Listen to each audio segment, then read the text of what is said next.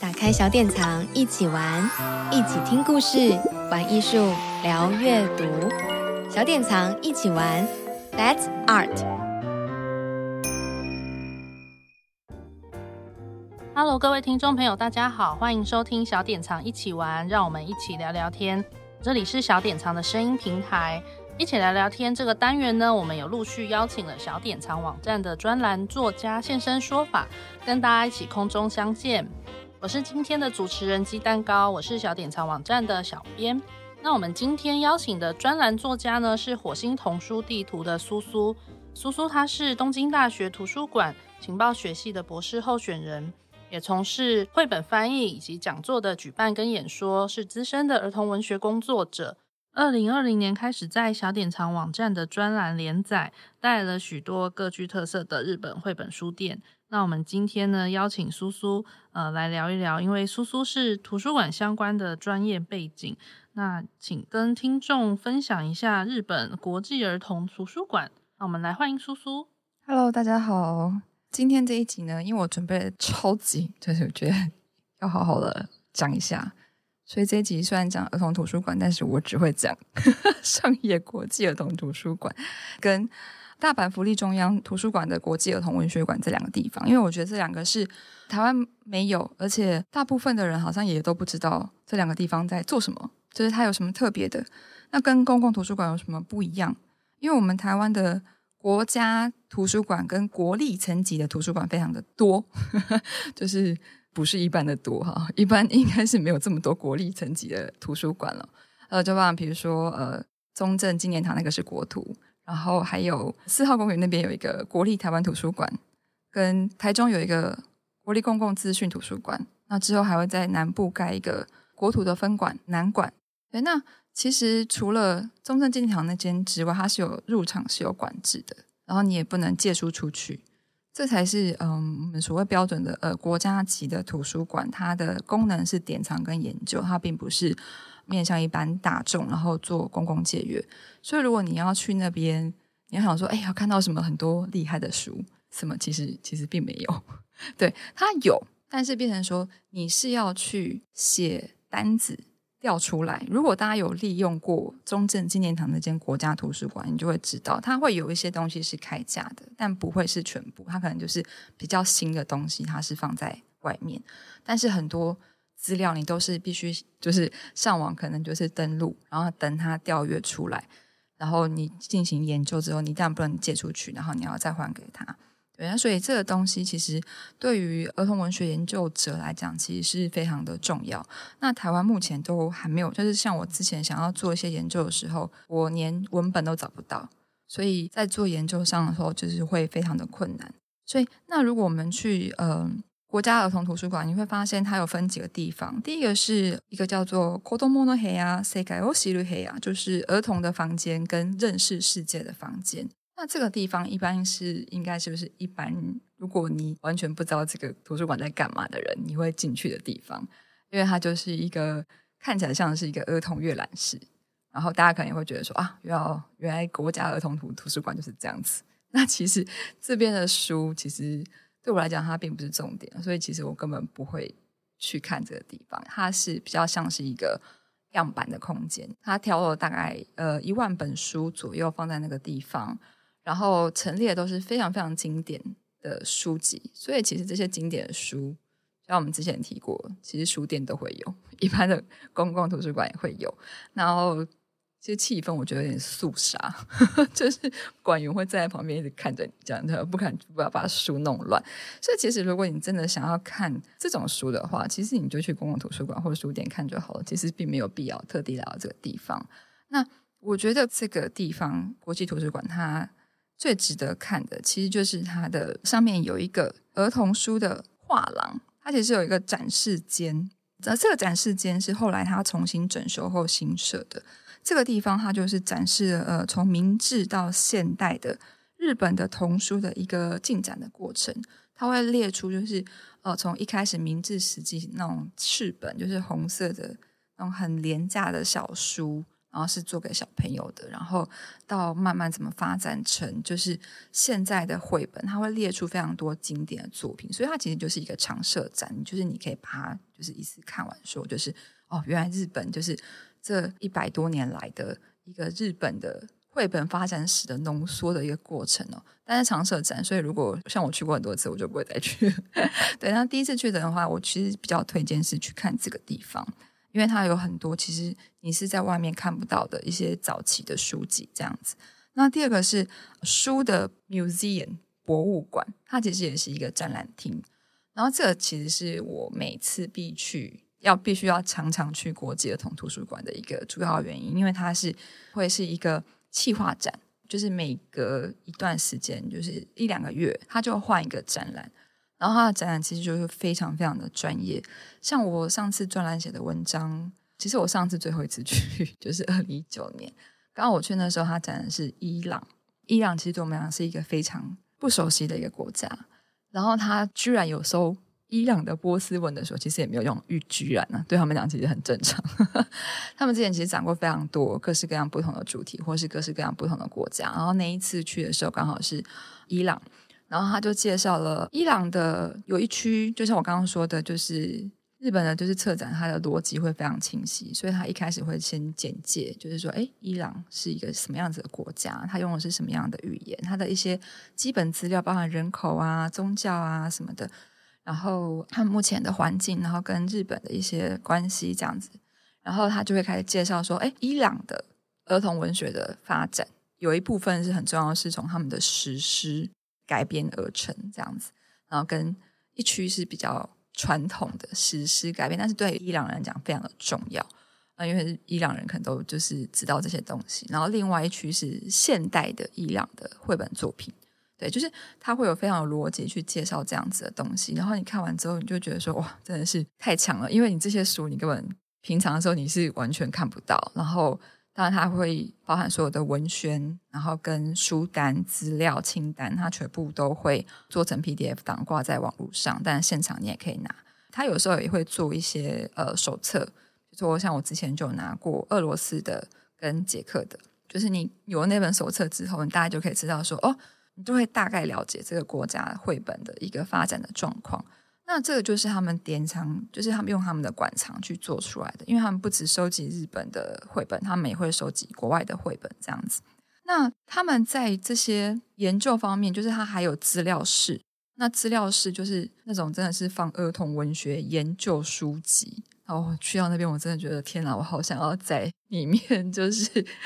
就是在坐在那边写论文、看书这样子。然后这个新设的这个资料室其实是。也是安藤忠雄设计的，因为他们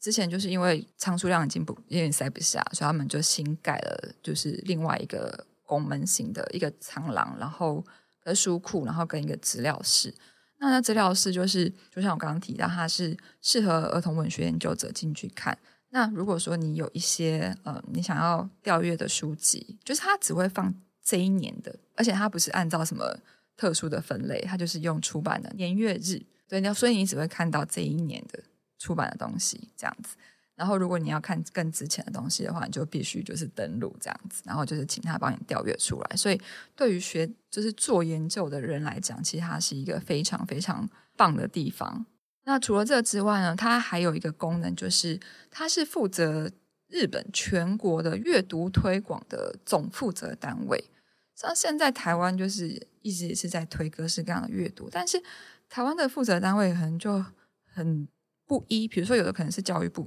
那教育部分下去那教育局。那如果说像 Bookstar，Bookstar 可能就是由国台图就是负责，所以它其实是分散在各个地方，然后部门其实都就是非常的不一这样子。那主要还是教育部去负责这样，但是教育部去做这个推行这个阅读活动之后，它到底有没有做一些前调或后调？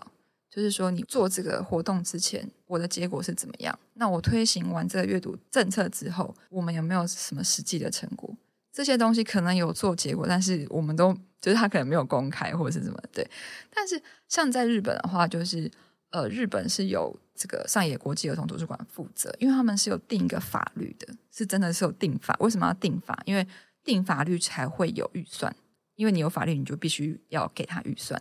所以就是儿童阅读推进法，呃，简称是这样。就是上野国际儿童图书馆做，等于说日本的，就是主办单位、指导单位这样子，那他必须去做各种研究调查，去执行他的阅读计划这样子。那除了这个之外呢，他还会去收集全世界各地的童书资讯，他都会把它翻成日文，然后就挂在他的网站上，非常的完整。所以你可以看到每个国家的大奖，甚至你很根本每年听都没听过。像我昨天为了这个 podcast，我还上去看，他是最近还有一个什么阿拉伯。联合大公国的童书奖项，但是全部都写那个阿拉伯文，根本不知道什么奖项。但是他们连这个东西都有搜罗到，就是包含这样子，全世界各地的童书发展的趋势啊、新闻啊、动向啊，然后各项大奖的呃书单啊什么的，他们其实都有在做。然后另外一个我觉得最棒，其实是馆藏研究，我觉得非常的羡慕，比如说。我刚刚不是有提到说他们有各式呃收各国的不同的书嘛，就是除了日本之外，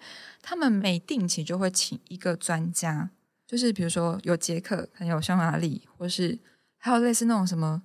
加拿大法语圈，就是非常细，或是非洲某一个地方，或是某一个语系的一个专家，然后来研究说，哦，比如说我们以匈牙利讲举例好了，哦，匈牙利的绘本发展。他可能那个专家就必须去写出说哦，匈牙利的绘本发展的一个一个发展史跟概况，目前的状况，然后接下来分析说，哎，那我们馆藏里面有哪些匈牙利的书籍？那这些书籍有没有就是哪些不足，或是需要再补充的地方？这样他就是会去做这样子的一个馆藏的研究报告。所以，如果我要去了解这个国家，其实我很多知识都是从这个地方来。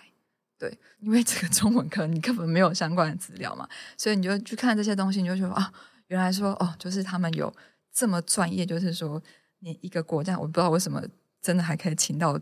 这个语系的儿童文学专家，或者是就是文学家，然后来写这样子的一个研究报告。对，所以他们就是在做典藏跟研究这一块，其实就是我觉得是目前台湾非常欠缺的。那除了这之外呢，他还有在做借出。我刚刚是说，他平常是不对一般的群众做就是外借的，因为他是国土嘛。但是他会有团体的借出，比如说你是学校单位或者什么，就是他会有一些主题的 set，就是 什么样什么样的主题的 set。那现在他提供的是那个 IFLA，IFLA 其实是全世界的，就是图书馆联合会，怎么讲好了？他们有个计划叫做“用绘本认识各个国家”，所以你只要是成员国，你就可以提出十本绘本，然后就是说啊，这十本绘本就是代表我们国家这样子。你可能看这十本绘本之后，你就会对这个国家有一些了解。那台湾明明就是会员国之一，少数可以加入，但是我们居然没有参与这个计划，对，所以就是蛮可惜的。然后其实全世界就是有参加的国家提出的那个绘本啊，就有几百本这样，所以总共只有两套。一套在法国的国土，第二套就是在日本的上野国际儿童图书馆，所以你是可以跟他借，而且海外也可以借，所以其实台湾也可以借。对，他会提供你书跟相关的，就是任何就是展示的文宣介绍清单什么，他就是一整个 package，就是全部借给你这样子，所以你只要跟他申请就可以。我记得就是好像澳门有跟他们就是借过这样，然后当然包含主要当然是以日本国内为主，就是如果你是学校或是某些单位团体，你就是可以给拿去借这样子。好，那我刚刚提到的是上野的国际儿童图书馆，那另外一个就是在大阪府立中央图书馆的国际儿童文学馆，这非常的长。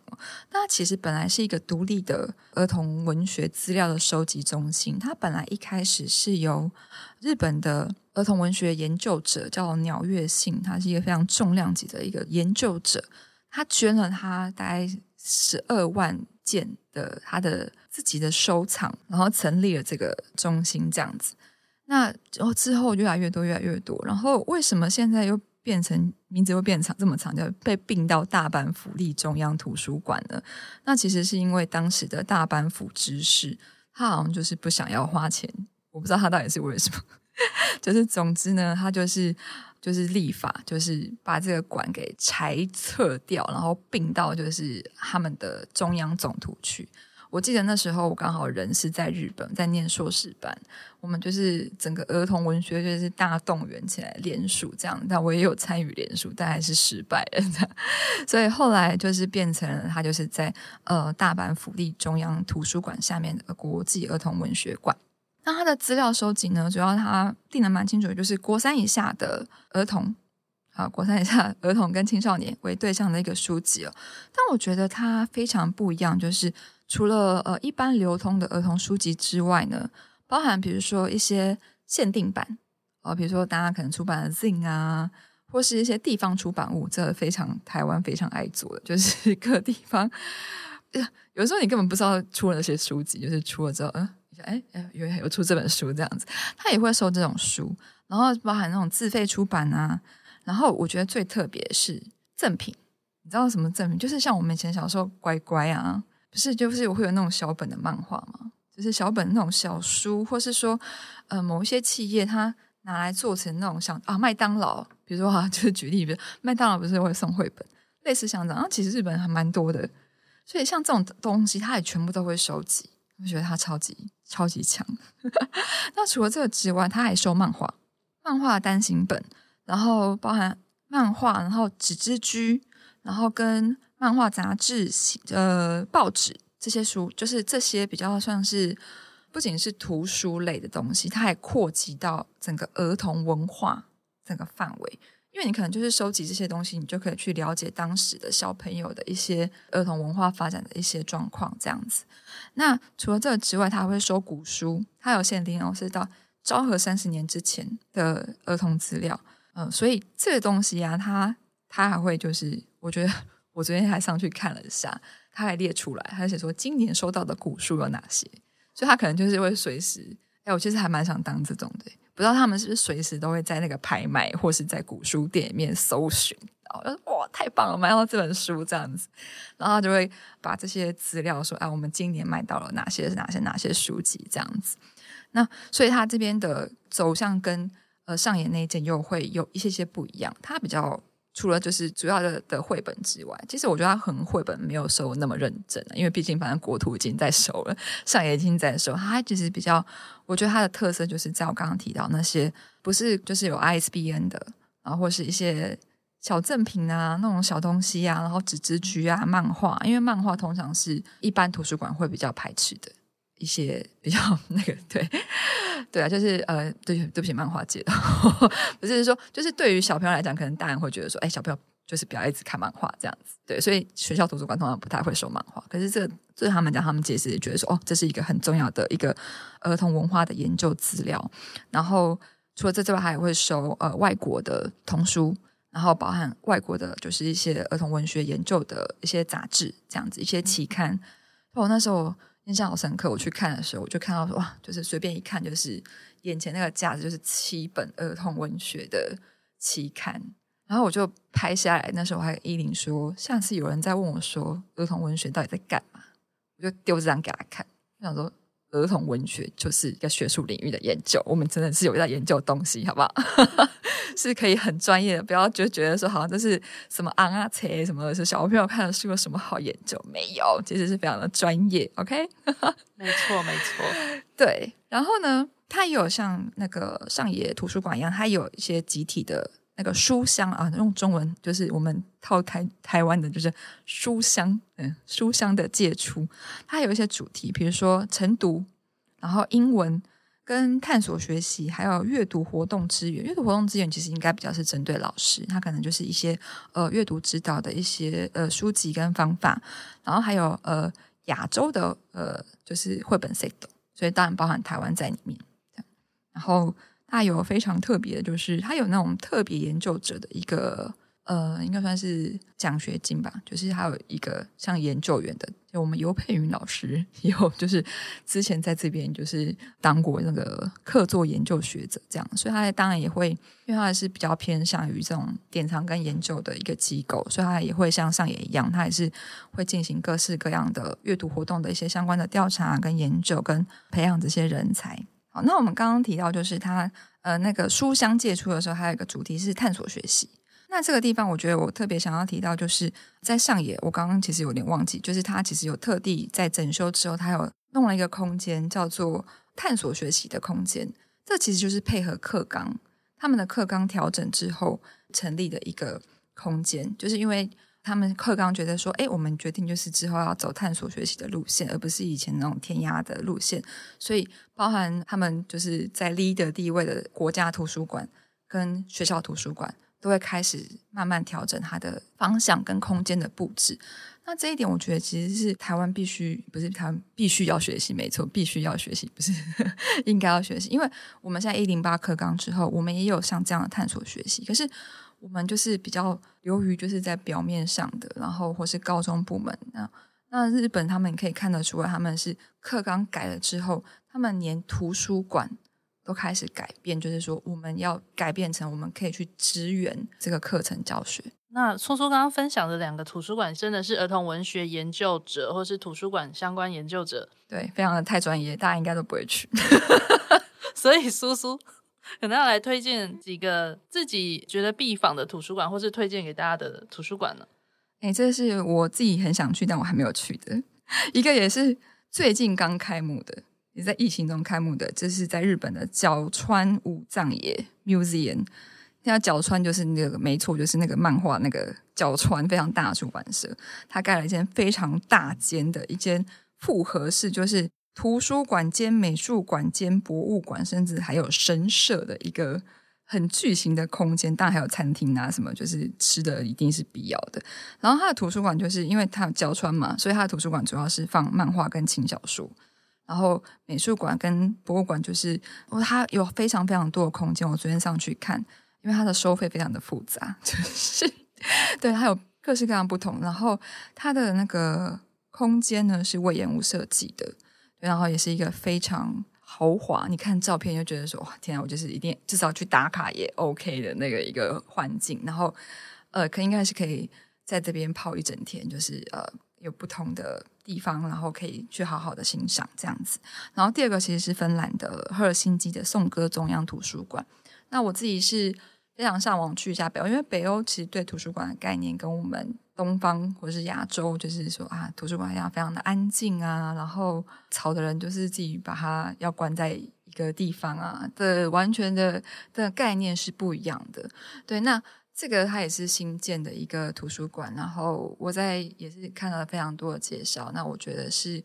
呃，我们可以去参观，然后去学习一些呃，北欧他们用不同的眼光来看待，就是图书馆应该是什么样子。那我们也很期待苏苏可能。也许那个疫情之后去日本或者去芬兰，